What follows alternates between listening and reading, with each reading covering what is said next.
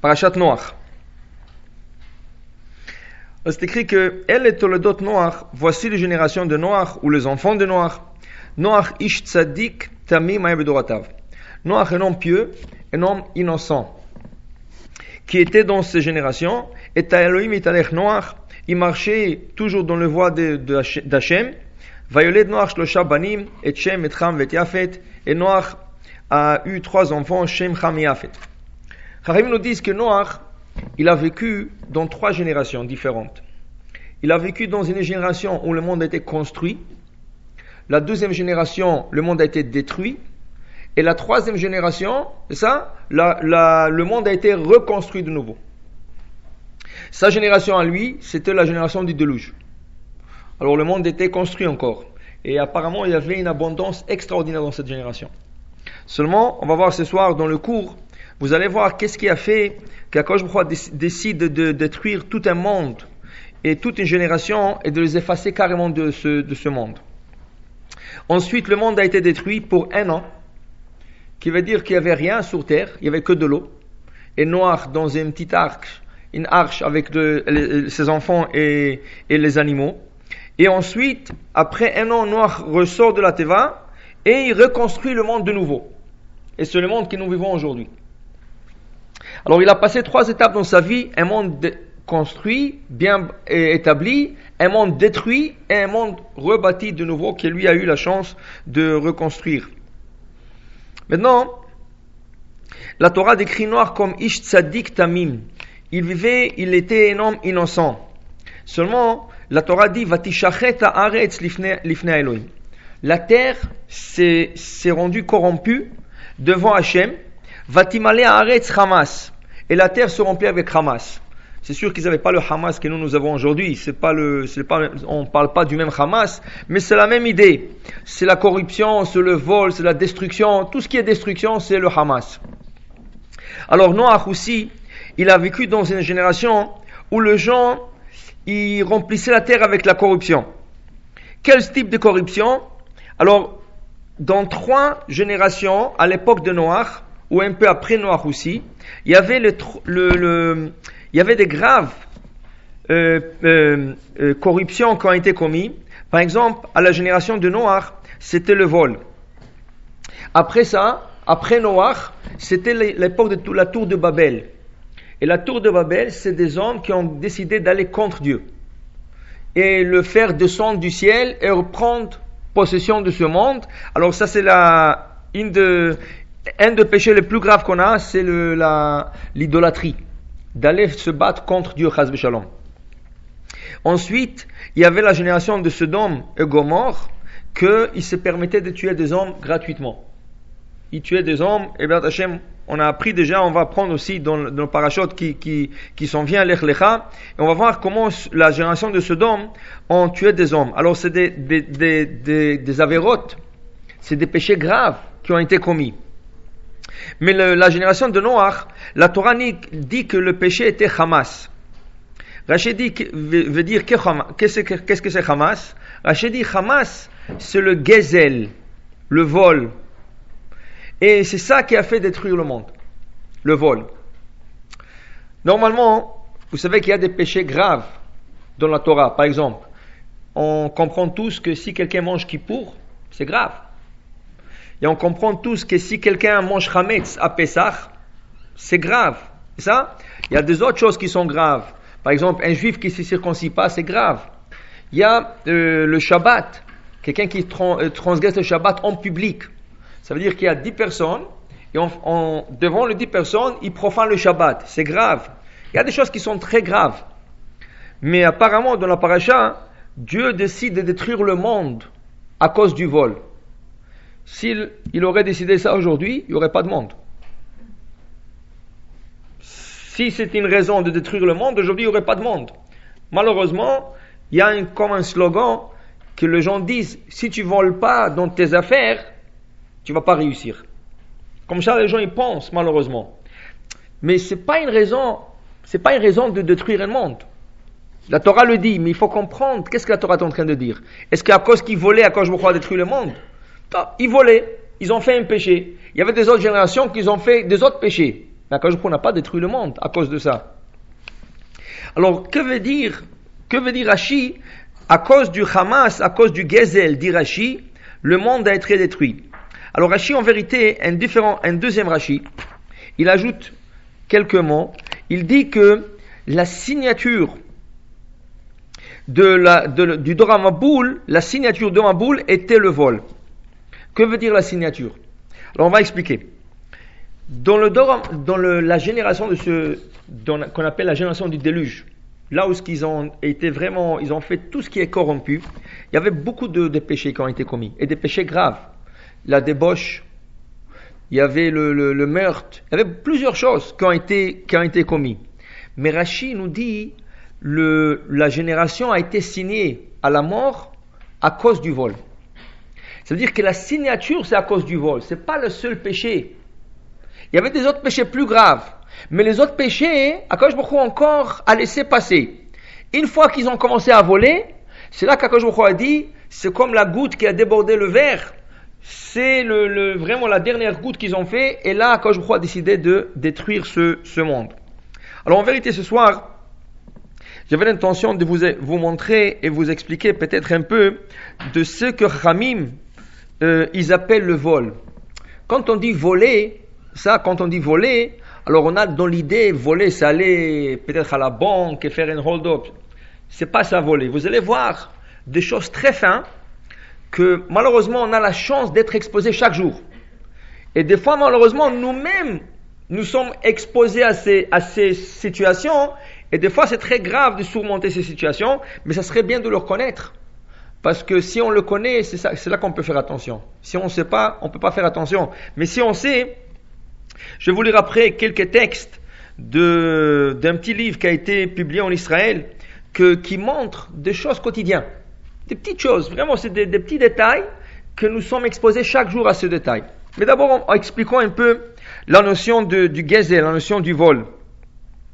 Alors tout d'abord, le Chafetz Chaim, le Chafetz Chaim disait que, que celui qui est pieux, vraiment, il pratique le Shabbat, si c'est un homme, il, pose ses téphilim chaque jour, il fait trois prières, il mange cachère, il fait tout, tout ce qu'il faut. Mais il lui manque un détail, le vol. Ça veut dire il n'est pas honnête dans son business. Il n'est pas honnête dans son business. Il dit que rien que ce péché déjà, il peut lui interdire l'accès dans le jardin de Éden. Il a tout fait. Il a mangé kasher, Shabbat, euh, tout le mitzvot qu'Akash vous demande, mais le vol peut lui bloquer l'accès à Gan Eden. Le Chafetz Chaim, il donnait comme une petite histoire pour le, illustrer cela. Il disait, imaginez-vous un peu un homme que ça n'allait pas pour lui dans sa ville. Il n'arrivait pas à se trouver la parnassa. Il demande la permission à sa femme d'aller travailler dans une autre ville pour quelques années pour, faire, pour se faire une petite situation, un peu d'argent et revenir dans sa ville. Et la femme lui accorde le, le, la permission et lui dit vas-y, va travailler, tu vas emmener un peu d'argent, on va se rencontrer ensemble, nous, nos enfants, tout le monde. Et voilà, cet homme, il va pour cinq ans, il ouvre un bécri. Et bon, Hachem, dans les cinq ans, il a été très réussi, il a fait beaucoup d'argent. Alors il décide de vendre il a un paquet d'argent qu'il a avec lui et il veut retourner dans sa ville. Il a un très bon ami qu'il s'est fait dans cette ville et l'ami avant de quitter il lui dit regarde est-ce qu'avant de quitter la ville tu as payé tes dettes? Tu avais quelques dettes. Est-ce que tu as payé tes dettes? Il dit regarde je ne pense jamais revenir dans cette ville. Alors c'est qui c'est qui va m'attraper? Qui c'est qui peut qui peut me faire du mal? Je prends le bateau je, je retourne chez moi et shalom aleichem. C'est plus pas plus que ça.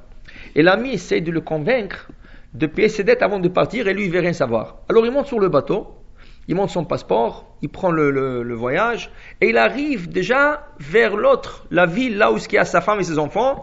Et de loin, il est au bord du bateau et il voit déjà sa femme et ses enfants en train de lui saluer et d'attendre sa venue. Et tout le monde, il y a des autres personnes qui attendent là-bas. Et lui, il était très content. Voilà, il, bien dans dix minutes, il va être, il va descendre du bateau, il va rencontrer sa femme qu'il a laissée et ses enfants, et il les retourne avec beaucoup d'argent. Dès que le, le, le, bateau s'arrête et les gens commencent à descendre du bateau, il y a plusieurs euh, voyageurs qui descendent, et lui, dès qu'il veut descendre, il y a deux policiers qui viennent, il dit non, monsieur, vous n'avez pas le droit de descendre, vous venez avec nous. Il dit, pourquoi? Il dit, vous avez laissé beaucoup de dettes. dans l'autre ville où vous êtes quitté, nous sommes obligés, nous avons ordre de vous faire retourner, que vous payiez vos dettes. Il dit, écoutez, ma femme et mes, enfants m'attendent, il dit, ça, malheureusement, on ne peut rien faire, on est obligé de vous retourner. Il leur dit, au moins, laissez-moi leur dire bonjour. Laissez-moi descendre leur dire bonjour. Il dit, nous n'avons pas le droit, tu n'as pas le droit de descendre du bateau. Tu es obligé de retourner et reprendre ton voyage après. Alors voilà, avec des larmes et tout, il ne pourrait rien faire. Dit le Chafet c'est la même chose. Un homme qui a fait un voyage dans ce monde, il est venu, peut-être qu'il a laissé certaines dettes dans ce monde. Et voilà, il quitte ce monde. Alors il prend un voyage. Alors qu'est-ce qu'il s'est dit? De toute manière, je ne reviendrai pas dans ce monde. Je vais dans un monde de là-bas. Alors quand il arrive là-bas, qu'est-ce qu'il lui dit? Non, tu as laissé des dettes dans ce monde. Tu ne peux pas accéder dans notre monde tant que tu ne payes pas les dettes dans ce monde. Il dit comment? Oui, il faut naître de nouveau comme un bébé se faire une situation comme un homme et après payer toutes tes dettes à tous ceux qui tu le dois. Alors dit le Chafetz Chaim, est-ce que ça vaut la peine pour quelques dollars et quelques sous de retourner dans ce monde pour payer ses dettes? Pour vous donner un exemple vivant de, ce qu'il s'agit, j'ai vu une histoire que dans, il y a 350 ans, dans la yeshiva de Rabbi Chaim Valojin, une grande yeshiva, 1000 élèves et plus, le rabbin était très connu partout dans le monde. Le rabbin Voloshin, c'était un homme très, un rabbin très très connu. Et voilà, un soir, à 1h du matin, à 1h du matin, le rabbin, il termine ses études, il veut rentrer chez lui, il passe dans le couloir de la. Et dès qu'il passe, il voit un élève, mais cet élève-là, il est décédé il y a six mois. Malheureusement, il n'était pas marié, il était jeune, il est mort d'une maladie, mais il est décédé déjà il y a six mois. Le rabbin, dès qu'il le voit, il dit Mais qu'est-ce que tu fais là? Tu ne fais pas, tu fais pas part, de vivant. Il dit Non, je suis venu vous demander de l'aide. Il dit De l'aide, de quoi? Alors il dit Écoutez, lui qui était un élève de Torah, un, homme qui étudiait toute la journée la Torah, 24 heures, il étudiait que de la Torah, pour étudier dans cette yeshiva, il louait un appartement pas loin d'une femme. Et chaque premier du mois, il allait y payer la femme. Chaque périmètre du mois, il lui a emmené son chèque. Malheureusement, une fois, il est parti en voyage, il ne pouvait pas lui payer, mais il tenait à lui payer en temps. Attends. Qu'est-ce qu'il a fait? Il a chargé un de ses amis, il lui a donné l'argent, il dit écoute, le premier des mois, je te, je supplie, va payer à la femme le, loyer parce que moi, je ne tarde jamais. Et comme ça, je m'acquitte de ma dette. Il dit pas de problème, moi je vais lui payer. Le problème, l'autre, il a mis l'argent dans sa poche, il a complètement oublié. Ce qui a fait qu'il n'a jamais payé. Mais l'autre ne savait pas. Pour lui, la dette est acquittée. Il dit que dès qu'il est arrivé dans l'autre monde, toutes les portes étaient ouvertes pour lui. Parce que toute la journée, il étudiait que la Torah. Il faisait que de mitzvot. On lui a dit non. Mais avec tout ce que vous avez fait, vous n'avez pas le droit de rentrer. Pourquoi? Parce qu'il vous reste une petite dette sur terre. Vous n'avez pas payé un loyer à une madame à telle à telle année. Il dit, mais moi j'ai donné l'argent. C'est pas ma faute. Moi j'ai donné l'argent, j'ai en chargé quelqu'un. Il dit, oui. Mais comme l'autre il n'a pas payé, c'était votre responsabilité. Alors vous êtes obligé de retourner pour, payer, vos dettes. Là, il a commencé à supplier au tribunal céleste. Il dit, s'il vous plaît, je ne veux pas naître de nouveau. Laissez-moi rester ici. Alors, il a dit, bon, dans ce cas, comme tu étais l'élève du, de Rabbi Chaim Valojin, on te donnera la permission de descendre et lui demander de régler la dette. Et une fois que la dette réglée, vous avez le droit de retourner. Alors pour vous dire, regardez, il a tout fait des mitzvot Torah, Maasim, tout ce que vous voulez. Pour une petite dette, on lui a empêché l'accès de rentrer Ganeden, comme disait le Chafetz Chaim. Et ça, c'est une vraie histoire. Ça, c'est une vraie histoire qui est arrivée avec le, le, Rav Chaim.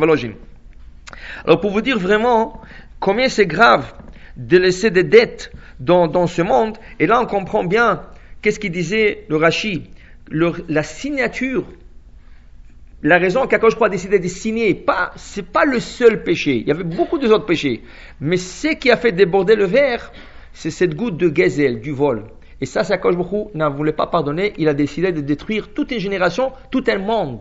Pas une génération, un monde en entier, de le complètement effacer et rebâtir le monde de nouveau, que quelque chose qui est pur.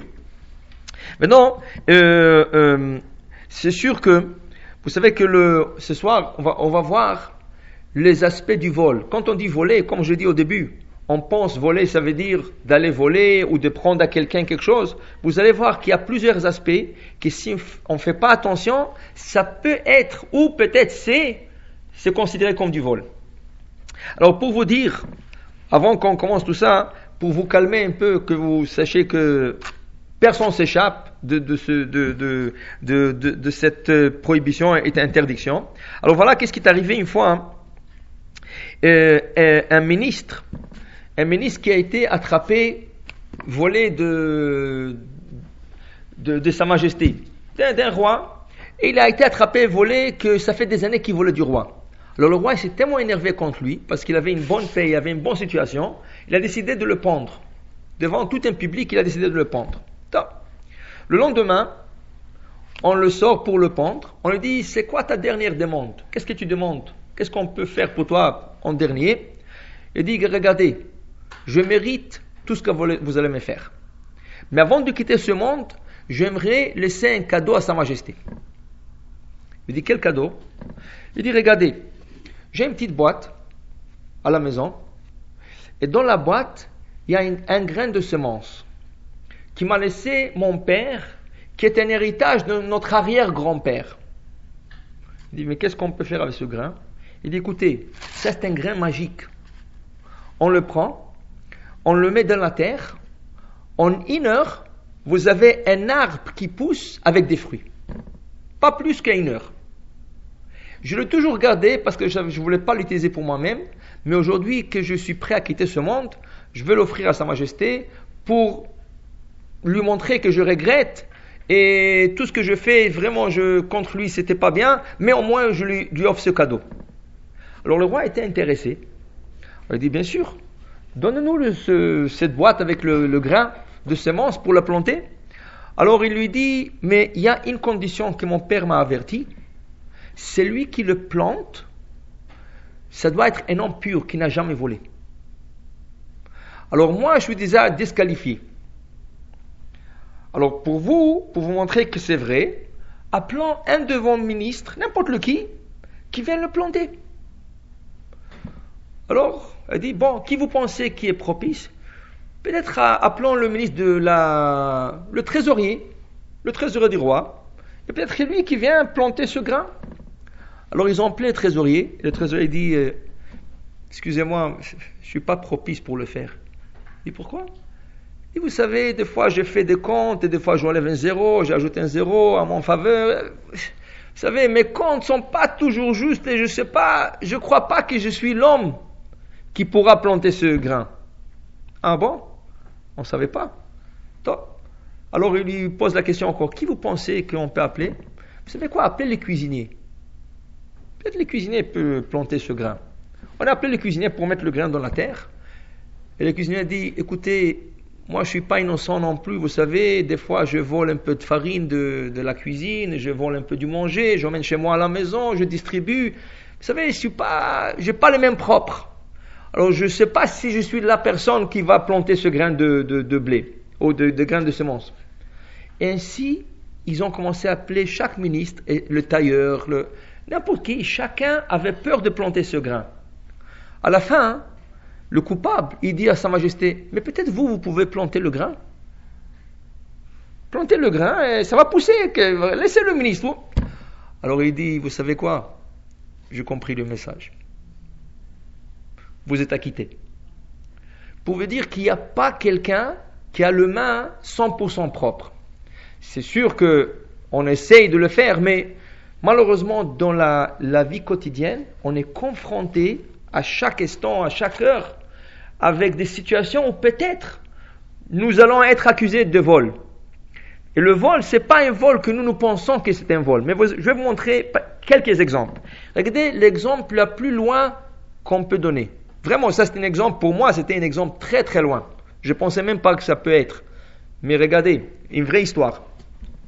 Il y avait un grand rabbin, c'est d'abord, c'est d'ailleurs le rabbin qui a euh, inventé, ou il a mis dans le monde ce qu'on appelle le moussard, la morale, l'étude de la morale. C'est Rav Israël Salanter.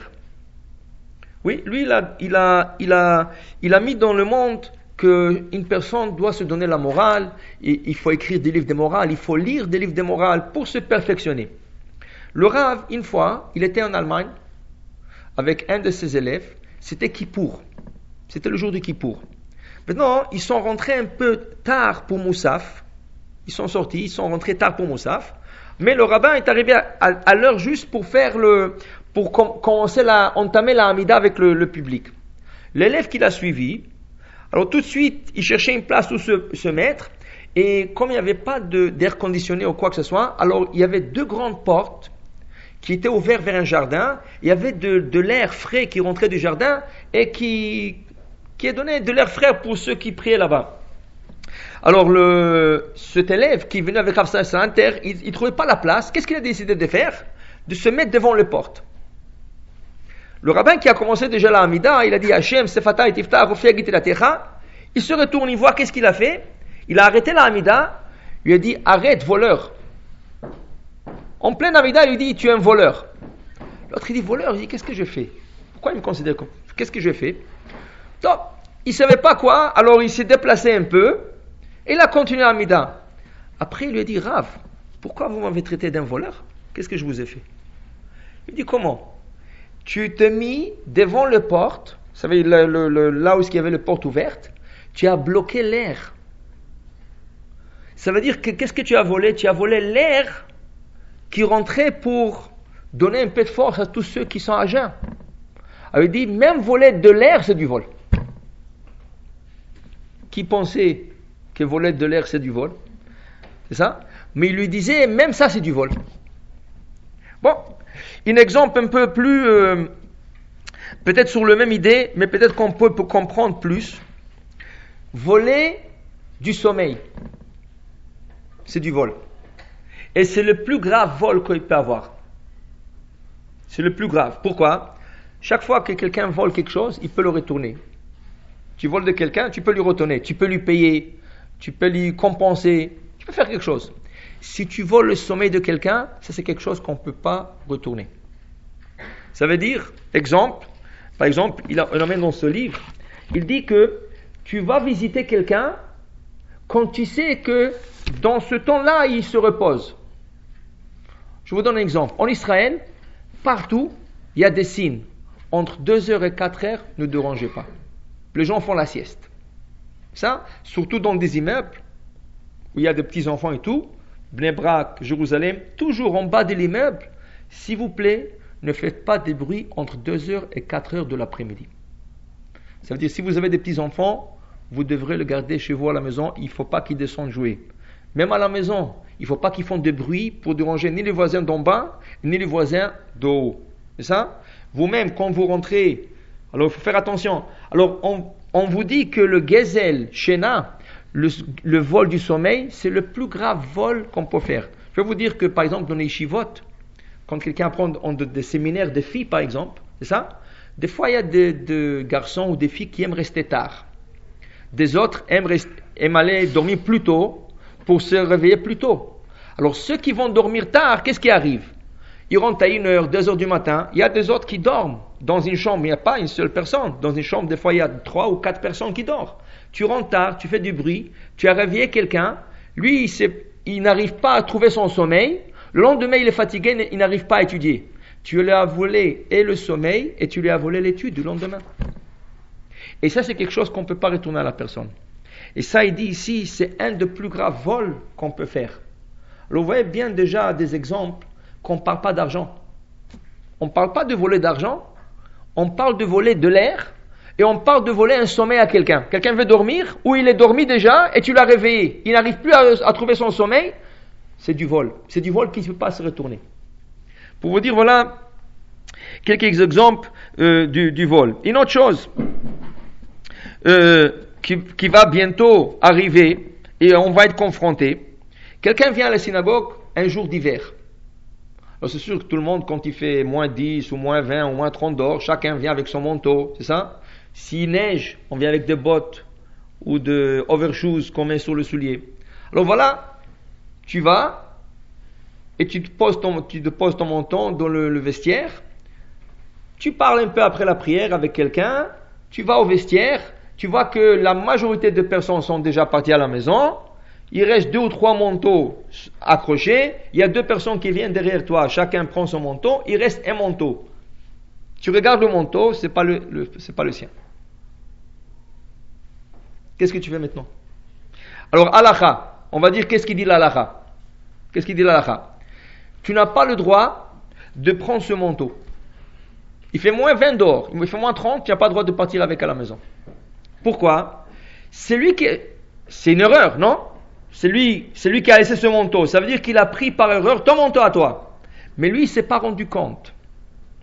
Maintenant, pour prendre son manteau à lui, il faut lui demander permission, il n'est pas là. Alors c'est à toi de décider. Ou tu restes là à la synagogue, tu restes déjà pour Mincha et Soudash Lichit, ou tu vas sans manteau. Ça c'est Allah, ça c'est la loi. Ok? Pour éviter ce problème, normalement, qu'est-ce qu'il faut faire? Il faut mettre une signe, un signe pour toute la, pour toute la période de l'hiver.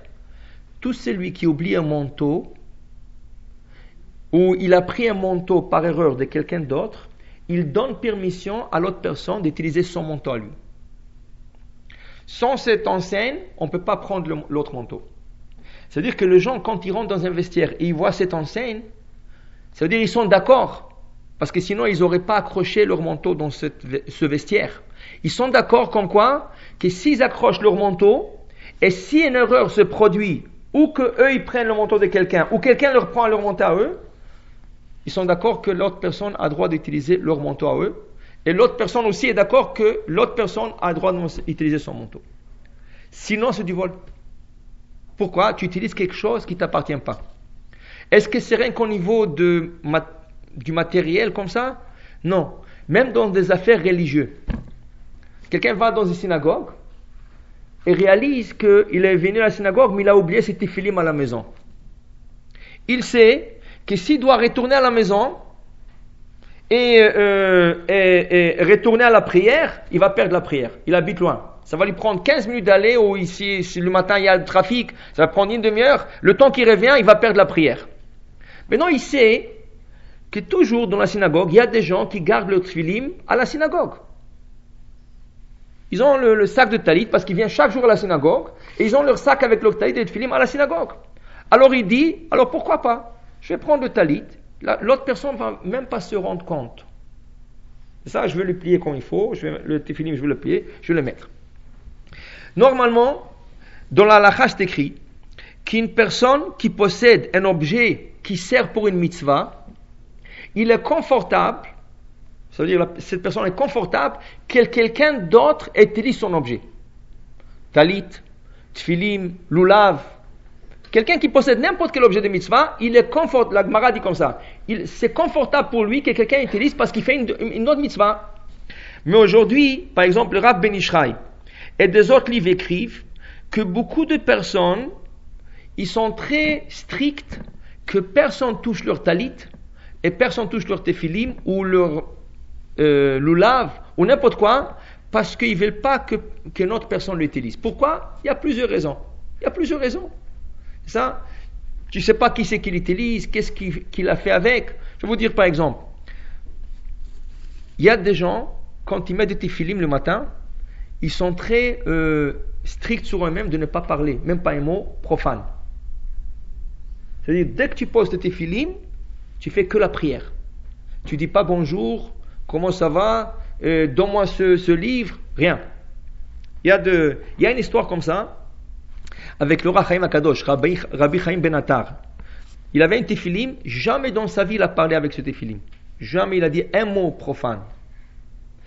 Quand il, est, il a été mourant, il a, dit à, il a dit à sa femme, écoute, et il n'avait pas beaucoup, lui, il n'avait pas beaucoup d'argent. Et sa femme lui disait, mais toi, tu vas, le peu d'argent qu'on avait, c'est toi qui l'emmenais à la maison. Maintenant, tu vas partir. Comment je veux vivre? Il dit, t'en fais pas. Il y, il y aura quelqu'un qui va venir acheter mes téphilim. Voilà le prix. Il lui a donné une somme très très haute d'argent. Il dit, cette personne, il va être capable, il va être d'accord de le payer. Mais tu lui dis une chose, il achète les téphilim. Il pourra jamais dire un mot profane avec ces téphilim. Le jour qu'il dira un mot profane avec ces téphilim, toute la sainteté de ces téphilim va partir. Et ça va rester un père de téphilim normal. il est décédé. Et après quelques mois, il y a quelqu'un qui tape à la maison. Il dit à la femme, écoutez, j'ai écouté que votre mari, Rabbi Chaim Benatar, qui était un grand érudit, un grand sadique, il est décédé. Je suis venu acheter à tout prix le teflim de votre mari. Vous, vous ne l'utilisez pas. Moi, je veux l'utiliser parce que je veux avoir cette kedusha qui avait le rabbin quand il portait le teflim. La femme a dit, regardez, voilà la somme que mon mari m'a dit de le vendre. Il dit, il n'y a pas de problème. Il a acheté. Chaque fois qu'il mettait le tefillim, il se sentait dans un autre monde, dans, sur un autre niveau. Et vraiment, il se sentait très très bien. Et après quelques années, quelqu'un, le matin, il faisait sa prière. Il a presque terminé la prière. Il y a quelqu'un qui lui est venu proposer une affaire. Alors, il s'est oublié. Il a commencé à lui parler. Et il a dit quelques mots et tout de suite il s'est retenu. Le temps qu'il s'est retenu et tout, il veut enlever le téphilim, mais il sent ce n'est plus le même téphilim. Il n'a il pas le même sentiment qu'il avait chaque jour. Tout de suite, il a pris le téphilim, il a donné à un scribe pour qu'il les ouvre et il vérifie le parchemin si c'est pas. Ils ont ouvert le parchemin, qu'est-ce qu'ils ont trouvé? Tout le quatre parchemin était vide. Il n'y avait aucune lettre, tout était vide, effacé. Tout le téphilim s'est effacé.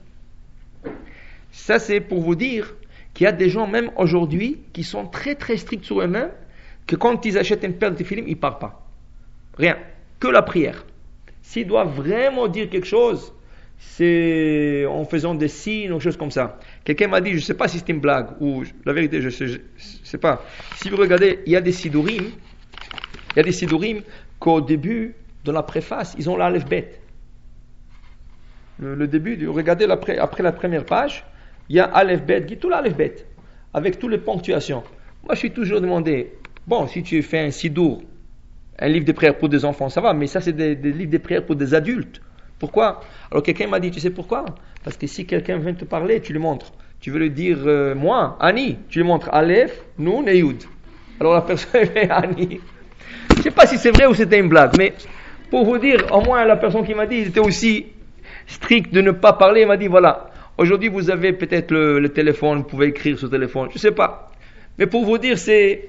Il y a, alors, s'il y a une telle personne qui est stricte sur lui-même de ne pas parler avec cet éphilim, oui, alors imaginez-vous, quelqu'un vient à la synagogue, il prend cet éphilim et commence à parler. Il ne veut pas que la personne utilise son éphilim, il ne sait pas qui c'est qui veut le prendre. Alors aujourd'hui, le rabbin Benishra, il disait sur lui-même, il disait que lui, il est strict, il laisse personne toucher cet éphilim, ni son talit, quand il ne, donne pas permission. C'est ça? Alors aujourd'hui, il dit ici qu'il est interdit de venir dans la synagogue ou n'importe où et prendre un objet euh, de mitzvah. Il dit par exemple un talit, un tefillim et même un sidour, même un livre de prière. Tu prends un livre de prière, tu fais pas attention, tu le fais tomber, il y a le, des fois la couverture et c'est déchire. C'est ça? Alors il y a une personne, après, il n'a plus envie et le goût de prier dans son, son, livre, de, son livre de prière parce qu'il est déchiré. Alors c'est personnel. Alors il dit, même un livre de prière, on n'a pas le droit de le prendre à moins qu'on ait demandé permission au propriétaire, est-ce qu'on peut l'utiliser? Sinon, ça rentre dans la catégorie du vol. Vous l'avez pas volé, vous l'avez utilisé, et on va dire qu'il ne s'est pas déchiré, rien. Le fait de ne pas demander, ça s'appelle du vol.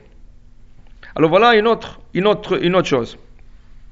Euh, un autre grave problème que nous avons aujourd'hui dans la génération, c'est la copie des CD et des programmes d'ordinateur. De, oui? Aujourd'hui, vous pouvez avoir tout gratuitement. Ils disent que le chanteur, avant il faisait d'argent, aujourd'hui ils font plus d'argent. Dès qu'il sort un CD, 3 à 4 jours plus tard, le CD est déjà gratuit sur l'Internet. Alors les gens ne sont plus motivés d'acheter. Pourquoi il va acheter un CD pour 20 dollars quand il peut l'avoir un download gratuit sur l'internet? Ça? Alors c'est sûr que là-dessus, ça c'est un, grand sujet. On va pas rentrer ce soir, c'est un grand, grand sujet.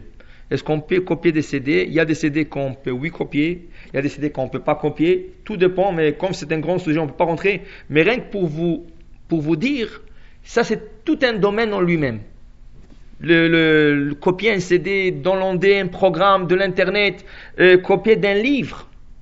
La plupart des livres, c'est écrire droit réservé. Alors, par exemple, vous êtes un professeur à l'école et vous voulez euh, copier un petit passage pour les enfants, c'est ça?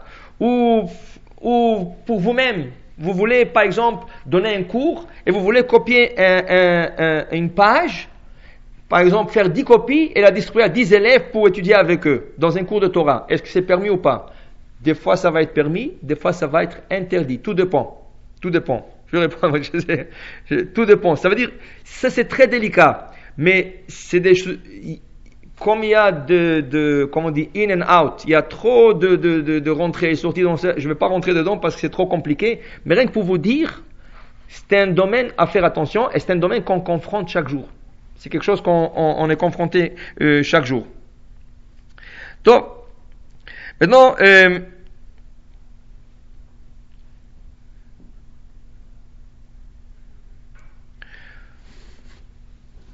alors comme on a dit, voilà, ça, c'est des, des, questions. Une autre, une autre chose qu'ils disent, bon, quelqu'un vous donne euh, un stylo, quelqu'un qui vous donne un stylo, c'est ça, vous lui dites, laissez-moi signer, j'ai besoin de signer quelque chose.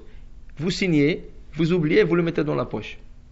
L'autre, il ne réalise pas, vous partez chez vous, après arriver chez vous, vous voyez le stylo. Vous n'avez pas le droit d'utiliser. Vous allez dire l'encre, qu'est-ce que ça coûte l'encre C'est un, un bic, je ne sais pas qu'est-ce que c'est, euh, je ne sais pas quelle compagnie ils font. Ça veut dire, si je veux l'acheter, ça coûte même pas 20 sous. Même pas 10 sous, si j'achète le paquet de 10, c'est ça? Le vol, la, ça veut dire la quantité minimale du vol, c'est 1 sou. 1 sou. Alors regardez, regardez qu'est-ce qu'ils ont fait? Vous allez maintenant comprendre quelque chose. Qu'est-ce qu'ils ont fait à la génération du déluge? Pourquoi quand je crois décider dessiner un, un, contrat de destruction sur ce monde? Regardez qu'est-ce que le Midrash dit. Eux, ils savaient qu'il est interdit de voler. Et combien? Un sou, c'est déjà volé. Voler un sou, c'est déjà volé. En français, je crois qu'ils disent qu'ils volent un œuf, volent un bœuf. C'est ça? Combien ça coûte un œuf? Rien. Mais moins qu'un œuf.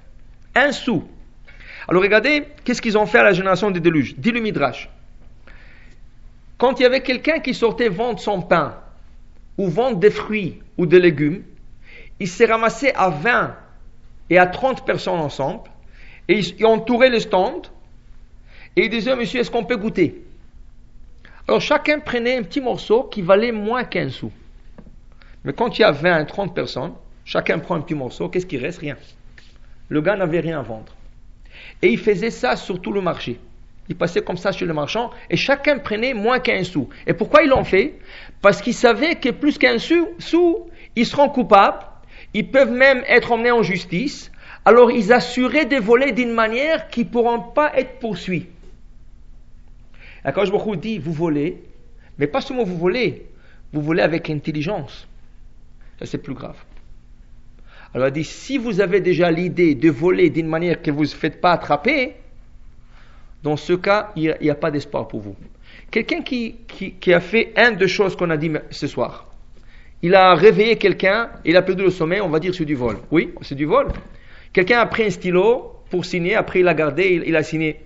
c'est du vol. Quelqu'un a copié un CD qu'il fallait pas copier, il a copié. Donc il savait pas. Après il regrette. C'est pour ça qu'on a qui pour. Pourquoi on a qui pour Pour demander pardon sur tout ce qu'on a volé. Ça? Alors quand on dit, quand on dit Hacham nous, Bagad nous, Gazal nous, le troisième la troisième confession, c'est Gazal, nous. On a volé. On ne savait pas, on a volé. Mais quelqu'un qui médite, ça veut dire c'est un vol prémédité. Il médite comment voler, mais voler selon la halakha. C'est plus grave. Ça veut dire il vole, mais il vole avec la permission de la Torah. Je sais que la Torah interdit un vol d'un sou, mais moi je vais voler moins qu'un sou.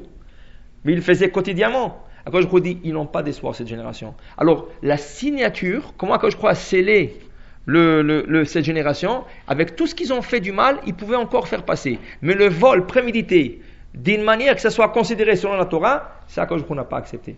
Et là, il a signé un décret que malheureusement, il fallait détruire le monde et le recommencer de, de nouveau. Alors pour vous dire, il y a plein de choses ici qui, qui rapportent. Je ne vais pas vous faire peur, mais il y a, c'est tout un contraste, c'est tout un, euh, euh, euh, un livre qu'ils ont sorti en Israël, c'est des, des petites choses, c'est ça? Mais pour vous dire que combien et combien chaque jour on est confronté par le vol.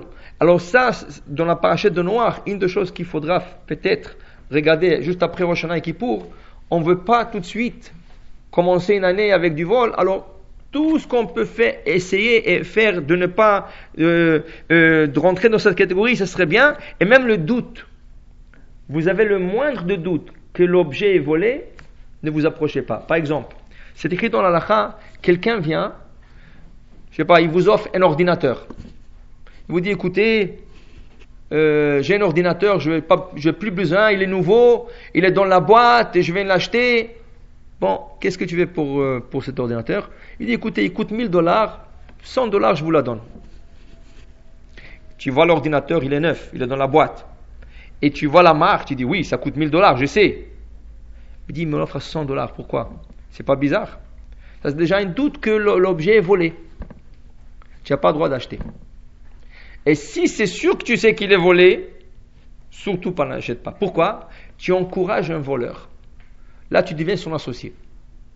Acheter d'un voleur, c'est l'encourager. Parce que la prochaine fois, il va être encouragé à aller voler encore pour vendre encore.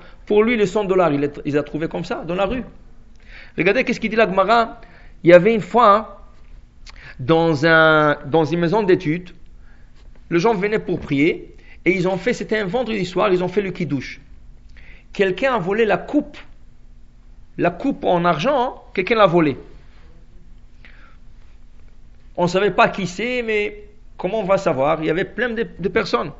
Le lendemain, il y a un Rav, Rav Rizda.